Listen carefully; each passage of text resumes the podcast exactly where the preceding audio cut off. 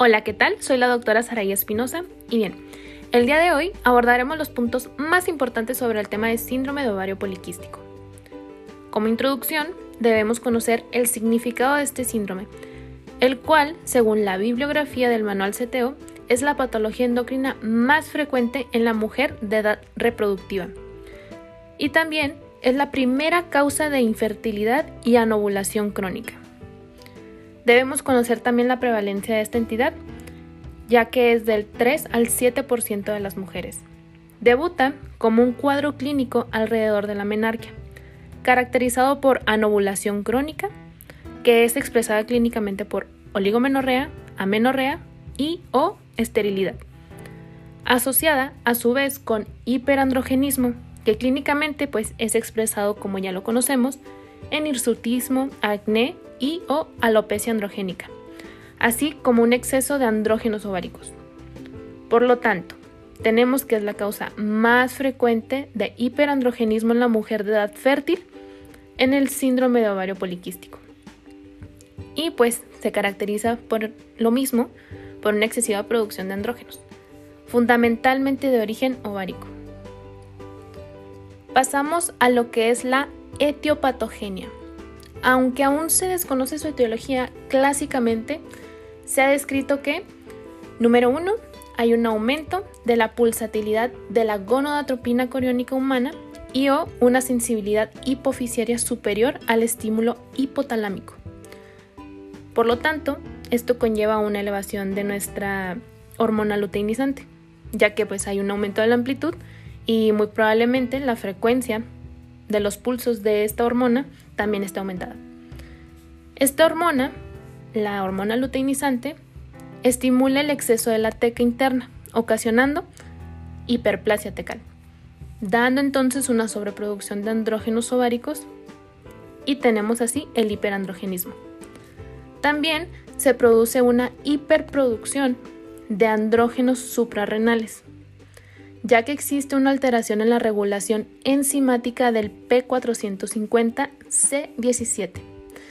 Recordemos que esta enzima pues, es responsable de la actividad en otras enzimas ováricas y suprarrenales implicadas en la síntesis androgénica, por lo que nos daría un aumento de los andrógenos.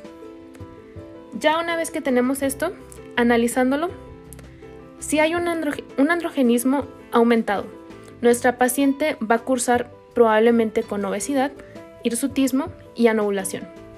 Ustedes tal vez se pregunten el motivo de la anovulación. Bueno, hay que recordar la endocrinología del mismo y saber que existe una atresia folicular, ya que están sometidos a un ambiente androgénico excesivo. Además, los andrógenos circulantes son convertidos a estrona en la grasa periférica. Entonces, esto nos va a dar y bueno, aquí me gustaría que recordemos los conceptos que maneja la OMS estandarizados sobre la clasificación del índice de masa corporal, donde tenemos como sobrepeso una cifra superior a 25 kilos por metro cuadrado y a la obesidad con una cifra superior a 30 kilos sobre metro cuadrado.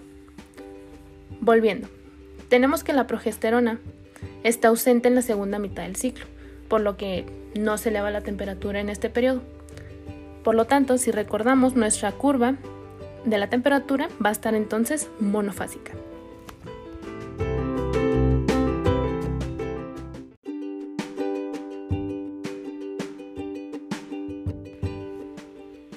Otro dato de suma relevancia es que entre un 60 a 70% de nuestras pacientes con síndrome de ovario poliquístico va a presentar una insulinoresistencia, cuya base es multifactorial. Y por lo tanto, también va a presentar un hiperinsulinismo secundario. Escarbándole a nuestra linda endocrino, podemos decir entonces que esta insulinoresistencia, en asociación a la producción anormal de andrógenos e insulina aumentada, suprimen la producción hepática de la globulina de unión a las hormonas sexuales, con lo que nos va a incrementar dramáticamente la cantidad de testosterona libre circulante a largo plazo. Entonces, la insulinoresistencia asociada con el síndrome de ovario poliquístico puede provocar un aumento del riesgo de generar un síndrome metabólico. Por esto la importancia de la detección oportuna de la patología. ya que la cadenita multifactorial puede recaer en algo irreversible e inclusive fatal. Repasando sus complicaciones más importantes, tenemos el cáncer endometrial, la hiperplasia endometrial, diabetes mellitus tipo 2, síndrome metabólico, diabetes gestacional e hipertensión gestacional. Con respecto a la obesidad, esta es la principal responsable del incremento de la frecuencia de la insulinoresistencia y constituye un factor importante de mantenimiento de la anovulación crónica.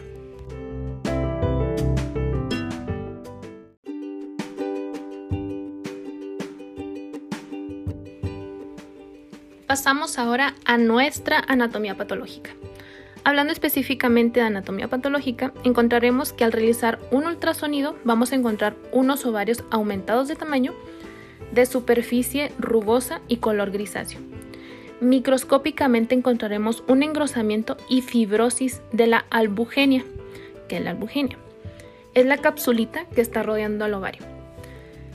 Asimismo, la granulosa estará poco desarrollada y sobre todo recordaremos que la hiperplasia de la teca va a ser de mayor importancia y lo característico de nuestra patología.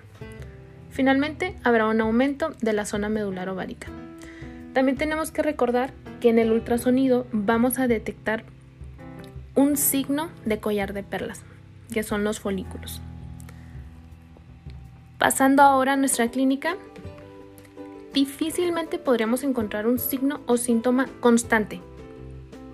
También un patrón neumónico difícilmente lo podemos encontrar. Sin embargo, las pacientes suelen acudir a consulta por presentar esterilidad, trastornos menstruales en un 90% de los casos o hirsutismo de igual forma en un 90% de los casos.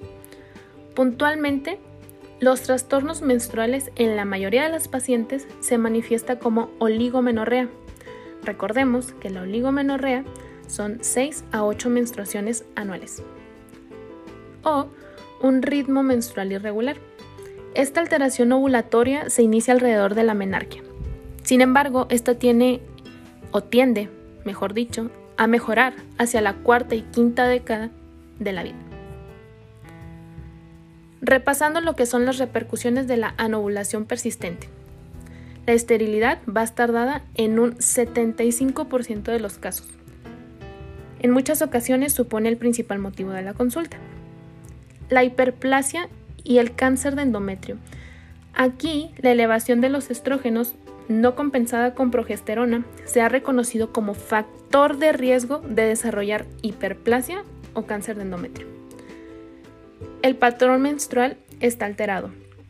No es una característica de todas nuestras pacientes con síndrome de ovario poliquístico, dado que se puede encontrar hasta en un 30% de las pacientes con una función ovulatoria normal por lo que la presencia de los ciclos menstruales regulares no excluye la presencia de síndrome de ovario poliquístico. En pacientes obesas con síndrome de ovario poliquístico, la alteración del ciclo menstrual es significativamente superior. De ello se deduce que la fertilidad de estas pacientes es especialmente disminuida y por lo tanto las medidas dietéticas y cambios en el estilo de vida, dícese ejercicio, deben estar centradas en reducir el índice de masa corporal, mejorando así los aspectos metabólicos y de fertilidad de estas pacientes. ¿Cómo puedo definir ah, la reducción de un índice de masa corporal? Para una pérdida de peso ponderal significativa, debemos hacer una reducción en un 5 a 10% del peso. Muy bien, pasando a una categorización de las manifestaciones clínicas principales. Esta sería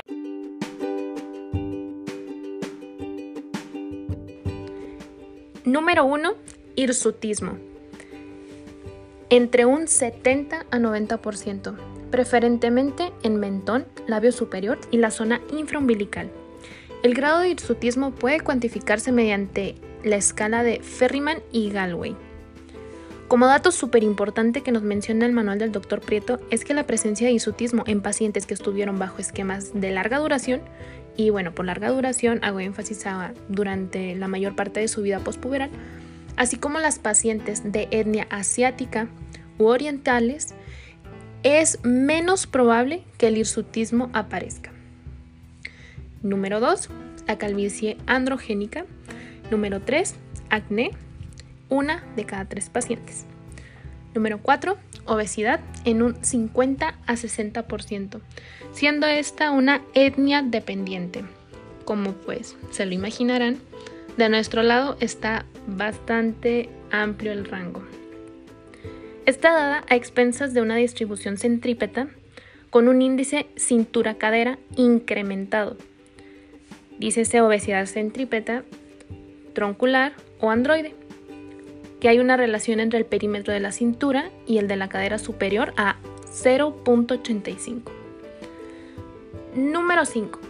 Resistencia a la insulina y por tanto una hiperinsulinemia compensadora. El 30% de las pacientes con síndrome de ovario poliquístico presentan una insulinoresistencia y la prevalencia de diabetes tipo 2 es de un 7.5 hasta un 10%, sobre todo en mujeres premenopáusicas. Número 6. Acantosis nigricans. Como ya lo conocemos, son lesiones verrugosas, aterciopeladas e hiperpigmentadas, localizadas sobre todo en nuca, axilas y pliegues submamarios. Constituye un marcador específico de insulino, resistencia, sin embargo, su sensibilidad es baja.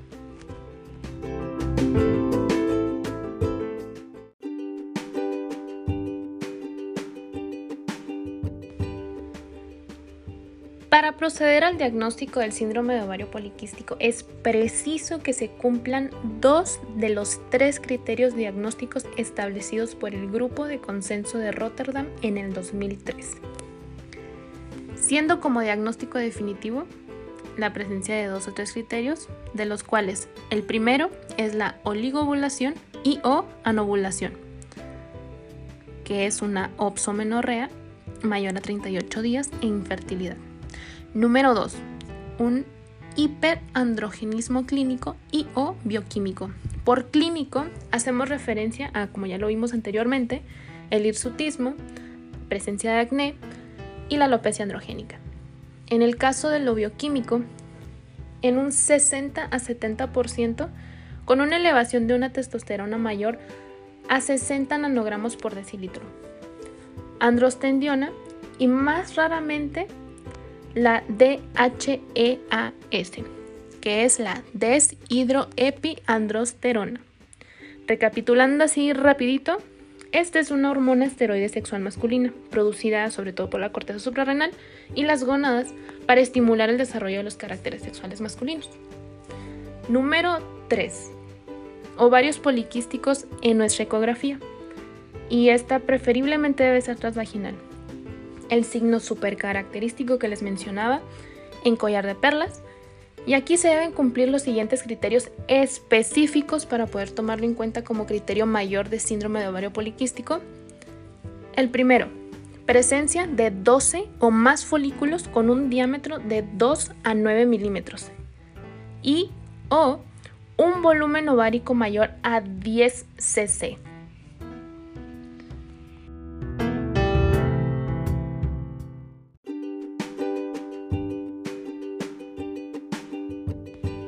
Tratamiento.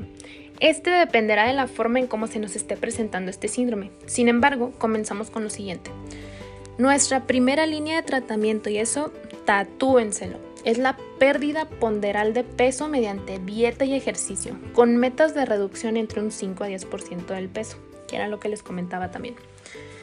Esto generando unos buenos hábitos a nuestra paciente y canalizándola por medio de una interconsulta nutrición para hacer un abordaje multidisciplinario y así nuestra paciente tenga un mayor beneficio.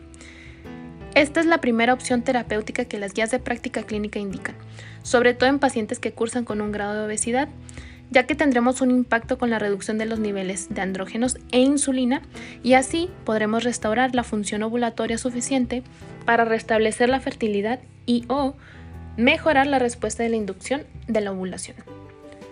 Una vez conseguida, la mayoría de los signos andrógenos asociados al síndrome de ovario poliquístico se reducen y pueden hasta desaparecer. Número 2. Una paciente que no tiene un deseo de embarazo. Aquí podemos usar anticonceptivos orales. Estos pretenden regular las menstruaciones en estas pacientes, así como reducir el riesgo de adenocarcinoma de endometrio y frenar el exceso de progestágenos con actividad antiandrogénica, como el acetato de ciproterona o la drospirenona. Suponen uno de los tratamientos más usados. Entre otros se encuentran la espironolactona, la flutamida y finasterida. La guía de práctica clínica agrega que en caso de que una paciente con oligomenorrea o amenorrea recomendemos el tratamiento con progestágenos para inducir una hemorragia por deprivación por lo menos cada 3 a 4 meses. Número 3. Una paciente con deseo genésico. En el caso de la infertilidad asociada a una anovulación por síndrome de ovario poliquístico, la guía de práctica clínica recomienda, antes que nada, la reducción de peso ponderal entre un 5 a 10%, como ya se los había mencionado. Y como segunda línea, el uso de citrato de clomifeno, ya que es el tratamiento de primera línea en mujeres anovuladoras con síndrome de ovario poliquístico, una vez que ya se realizó la reducción de peso, y se considera aceptable su uso por un periodo de 6 meses. Entonces, esta es la primera línea farmacológica. Otro tratamiento es la inducción a la ovulación con gonadotropinas e inseminación artificial. En ausencia de respuesta con clomifeno o tamoxifeno, se recomienda el uso de una pauta creciente de administración lenta o también llamada Low Step Up Protocol con FSH recombinante. Y así aportará un refuerzo al déficit de FSH endógeno. Hay un detalle con este tratamiento y es que hay cierto riesgo de síndrome de hiperestimulación ovárica y de embarazo múltiple.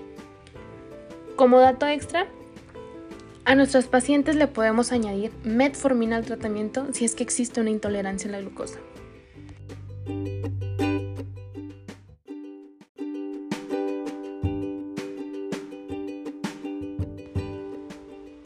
La guía de práctica clínica indica que las pacientes deben de ser evaluadas anualmente con una curva de tolerancia a la glucosa en caso de presentar intolerancia, historia familiar con diabetes tipo 2, índice de masa corporal mayor a 30 o antecedentes de diabetes gestacional.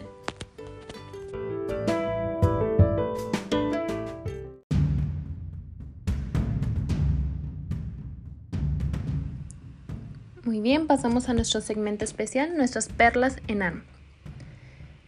Número 1. El síndrome de ovario poliquístico es la endocrinopatía más frecuente en mujeres de edad fértil.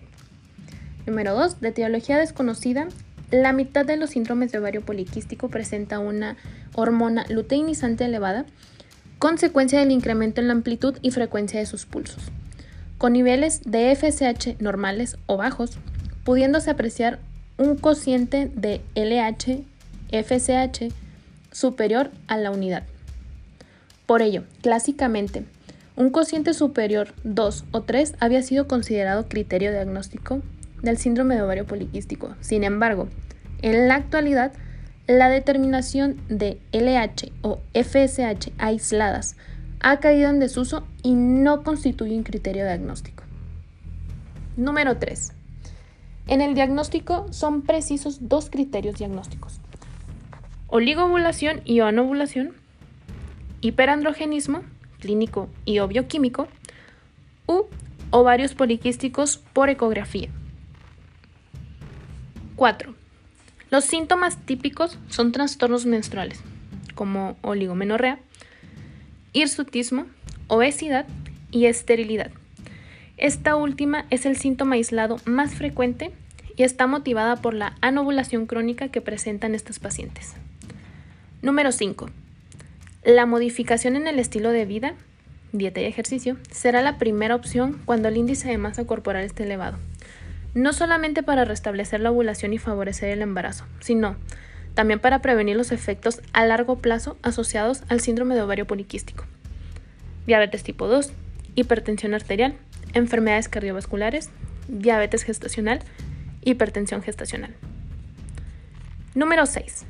El tratamiento en las mujeres que no deseen gestación será con anticonceptivos hormonales, con preparados progestágenos, con actividad antiandrogénica, como el acetato de ciproterona o la drospirenona.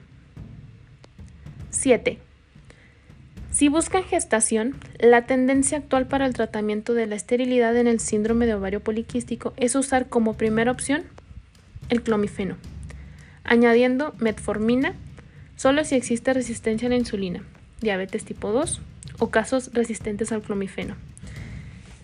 En esta parte de la primera opción de clomifeno, recordemos que es primera opción farmacológica como medida general en la reducción del peso. Ahora pasamos a nuestros casos clínicos. Para el diagnóstico del síndrome de ovario poliquístico, el grupo de consenso Rotterdam 2003 se deben cumplir dos a tres criterios. ¿Cuál de estos no es un criterio diagnóstico? Número 1. Hiperandrogenismo clínico y o analítico. Número 2. Resistencia a la insulina. Número 3. Oligovulación y o anovulación. Número 4. Ovarios poliquísticos definidos por ecografía. 12 o más folículos por ovario. ¿Cuál es la respuesta, compañeros? Correcto. La número 2, resistencia a la insulina.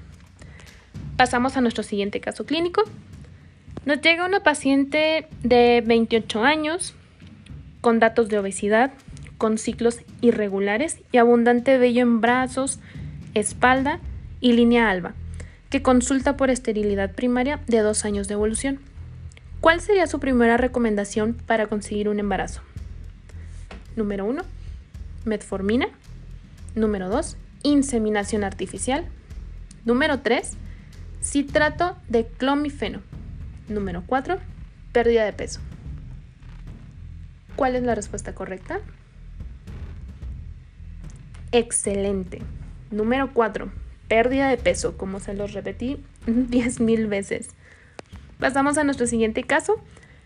Ante una mujer de 25 años que consulta por oligomenorrea, acné, hirsutismo y esterilidad de un año de evolución, ¿Cuál sería su primera sospecha diagnóstica? Número 1, hipotiroidismo. Número 2, síndrome de ovario poliquístico. Número 3, fallo ovárico autoinmune. Número 4, hipogonadismo hipogonadotropo. ¿Cuál sería la respuesta? Perfecto, síndrome de ovario poliquístico. Espero les sea de mucha ayuda toda esta información y nos vemos en el siguiente episodio.